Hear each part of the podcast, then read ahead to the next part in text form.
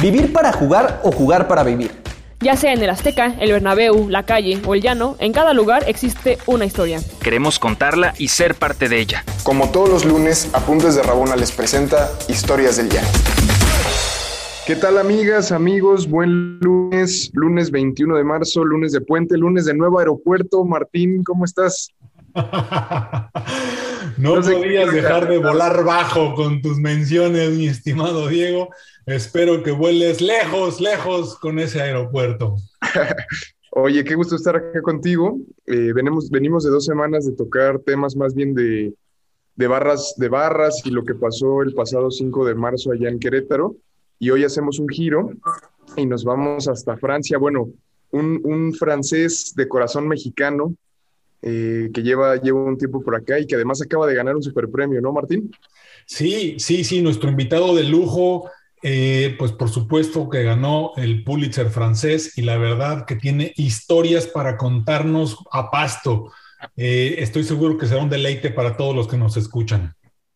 Estimado Alex Bohari, no sé si lo pronuncié bien, pero Alex, bienvenido, ¿cómo estás? Ahí vas. Mucho gusto, encantado, estoy muy bien, pues gracias por recibirme. Este, es siempre un placer hablar con, con mis uh, queridos regios de Monterrey. Eh, Oye, eh, eh, Alex, cuéntanos primero, antes de empezar, ¿cómo estuvo este premio que ganaste? danos el, el, intro, por favor. Uh, bueno, para ser muy breve, hice un documental uh, en Tijuana sobre mexicanos que han vivido toda su vida en Estados Unidos y que por una razón u otra han sido deportados y entonces llegan en, en Tijuana, eh, en un país que casi no es, eh, no conocen, a veces ni hablan español, entonces hemos trabajado durante un año sobre, sobre esas personas y bueno, pues al parecer el documental funcionó bien porque sí ganamos el Prix Albert Londres, que es como el Pulitzer eh, francés, entonces pues sí, estamos muy, muy felices. Qué buena onda. justamente, ¿no? Para la gente que nos está escuchando, el documental se llama En la línea, Los expulsados de América, y lo pueden ver en YouTube, si no me equivoco. Y, qué, buena onda, enhorabuena, enhorabuena, Alex, felicidades. Eh, Gracias. Realmente lo, lo, que nos trae acá Historias del Llano al programa, eh, además de conocerte y que nos cuentes de esto, es que tienes una historia con, con un compatriota tuyo que llevó hace unos seis años a, México y ha cambiado el, fútbol mexicano para bien, que es el señor Messi Guignac. André Pierre Gignac, sí, correcto. Exacto.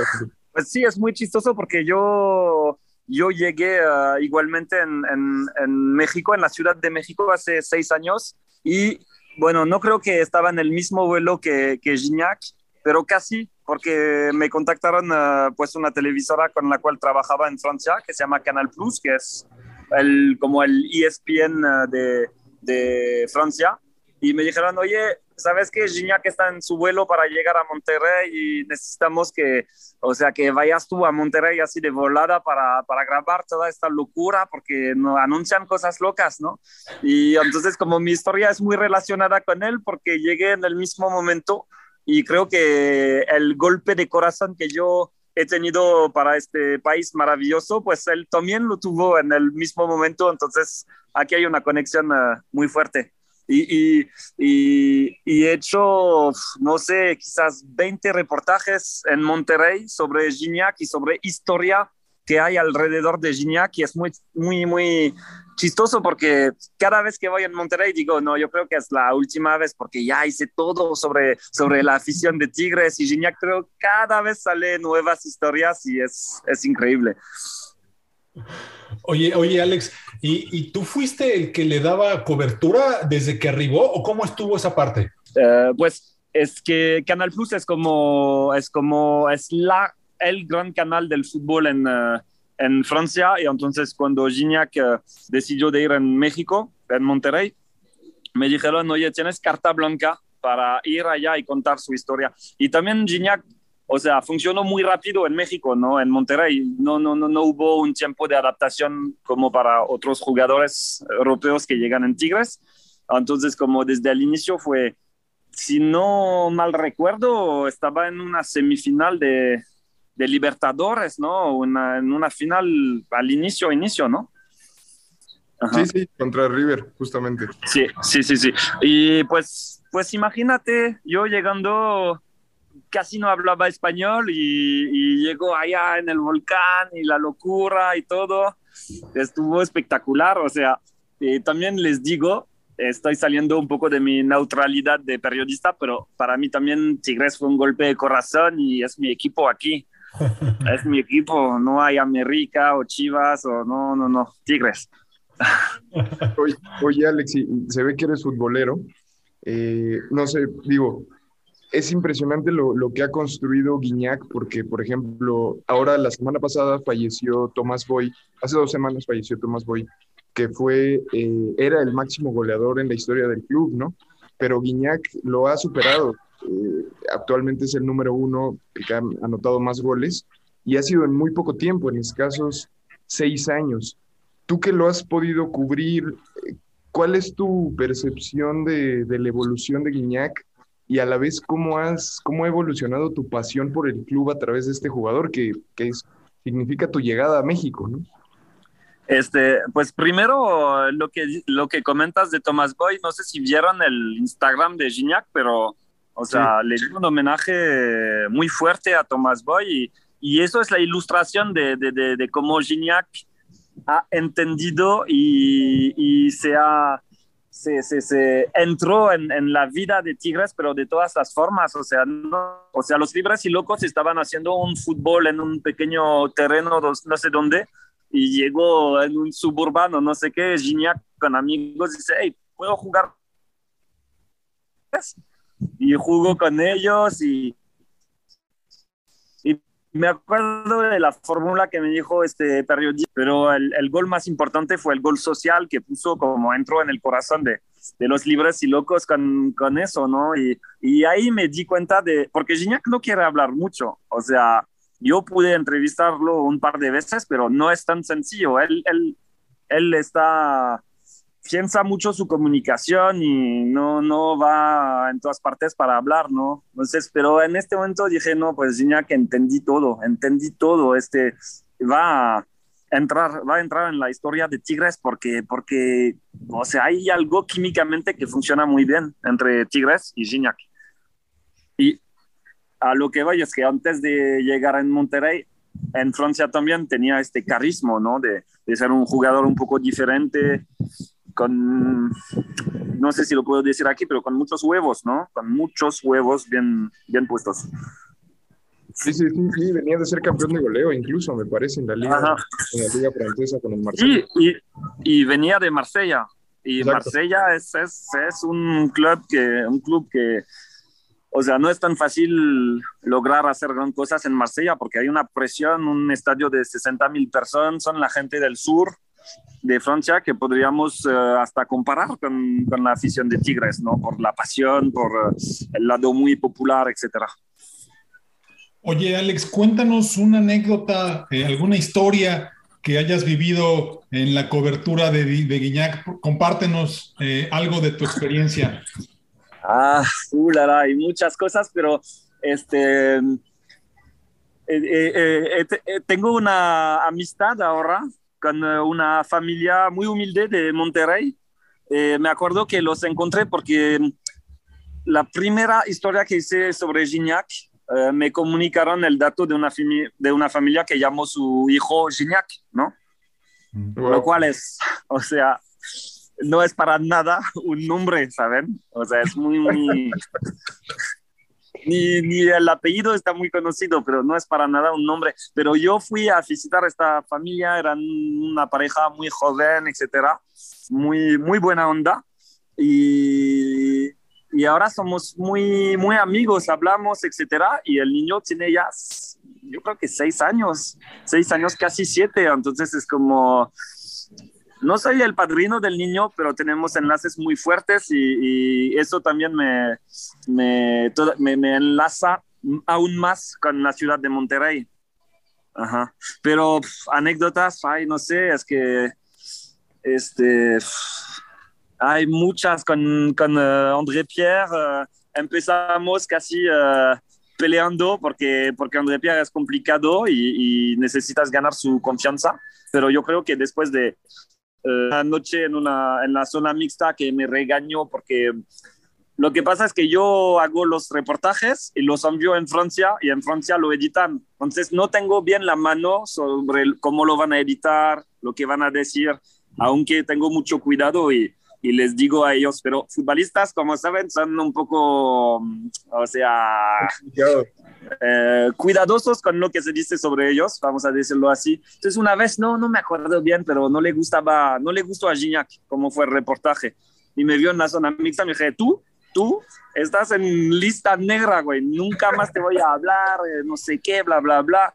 Y yo, yo le sigue y entró en el, en el estacionamiento, no, no, eh, a ver, y gritamos bien, pero al final, o sea, otra vez, eso es muy de Gignac, me dijo, no, eres un hombre, o sea, no, no perdiste tus huevos en, en esta en esta práctica, en este cotorreo y te respeto por eso y ya, olvídalo, está bien, somos, somos buenos es genial que fui así.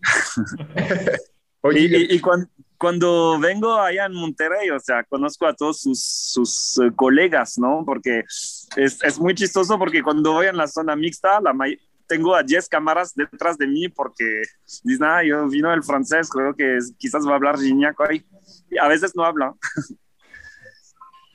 Oye, Alex, ¿y cómo te ha ido, por ejemplo, con, con, el nuevo, bueno, con el, con el nuevo francés que acaba de llegar? Eh, con Florian, que también viene de Marsella y acaba de llegar a Tigres. ¿Qué piensas de esto? Por ejemplo, esto, esto ha sido distinto, supongo. Eh, voy, a ser muy sincero, o sea, Florian tiene un, nivel eh, de fútbol muy alto, bueno, todos sabemos, es campeón del mundo, le costó un poco adaptarse, creo, pero ya, ya va bien. Pero bueno, mi visión es que, mm, o sea, al inicio cuando dijeron firmó Florian, yo pensé, ah, pues vamos a hacer muchos reportajes y todo. Pero luego pensé, o sea, ¿qué va a poder hacer Florian Thauvin que no hizo Gignac? Nada, es imposible, o sea, ya, perdón, pero ya no hay sorpresa, o sea, Gignac ya hizo todo, hizo todo y no creo que, o sea, puede que Florian pueda alcanzar a, Gignac. Con todo respeto, o sea, es un gran futbolista y todo, pero la historia de amor, el enlace y todo, creo que no, eso no, nunca lo va a alcanzar. Sí, sí, sí, sí, sí es el francés, digamos, más importante probablemente en la historia del fútbol mexicano, ¿no? Por completo. ¿Cómo ves, Martín? Sí, eh, yo te quería preguntar también, Alex, si tuvieras que hacer una metáfora del fútbol con tu labor periodística, ¿qué posición jugarías? ¿Qué serías?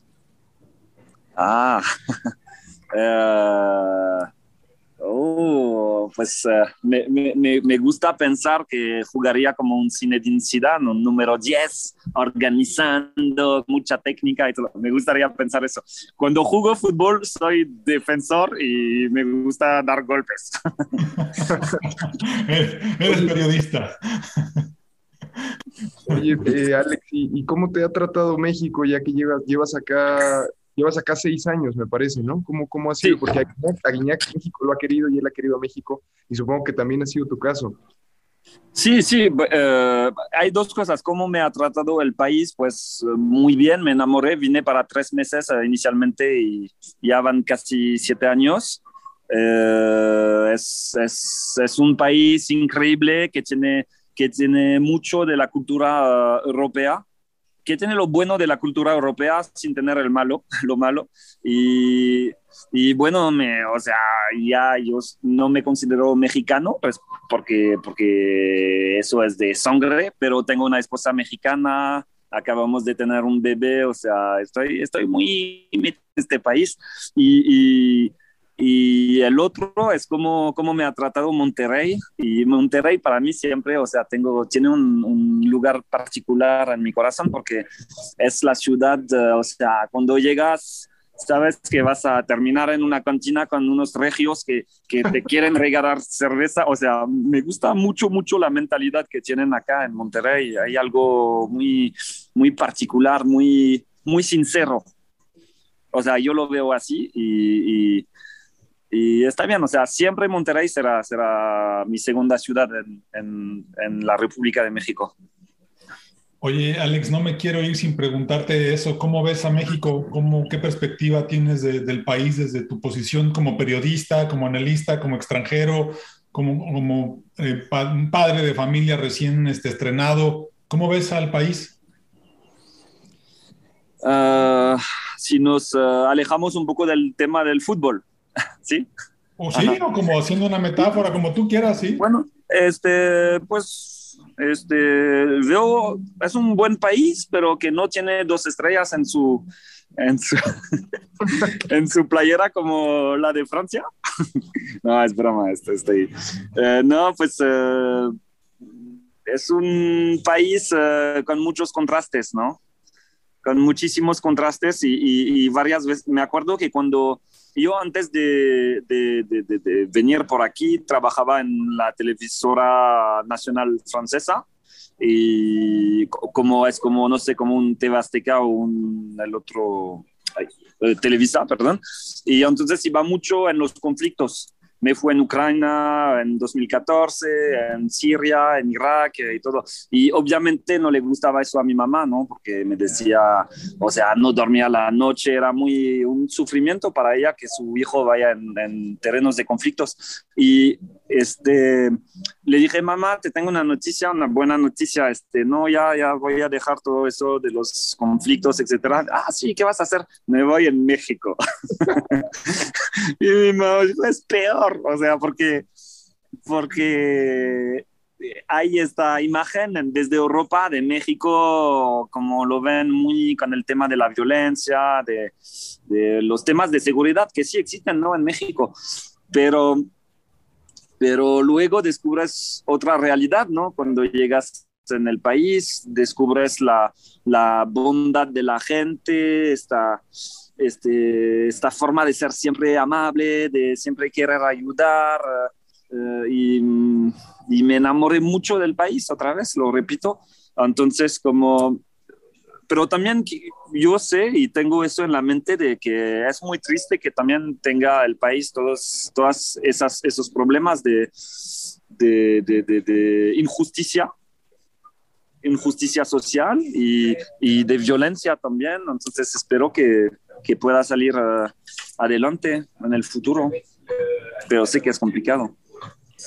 Claro, como complicado es un partido que parecía sencillo y después hay que remontar, mi estimado Diego, y a todos los que nos escuchan en esta tarde o mañana o la hora que estés escuchando este podcast, eh, pues como pudieron ver ahí, el invitado de lujo, el buen Alex Gohari.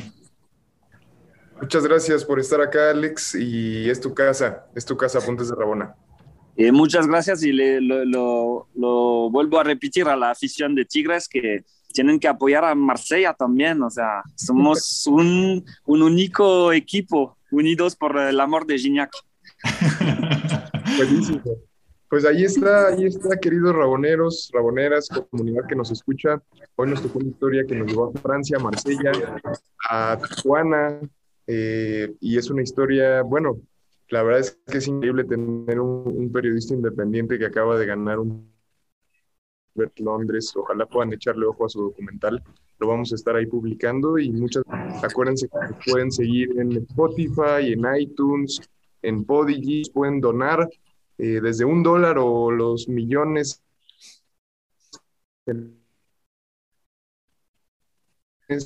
la tarde con un capítulo nuevo. Muchas gracias. Muchísimas gracias.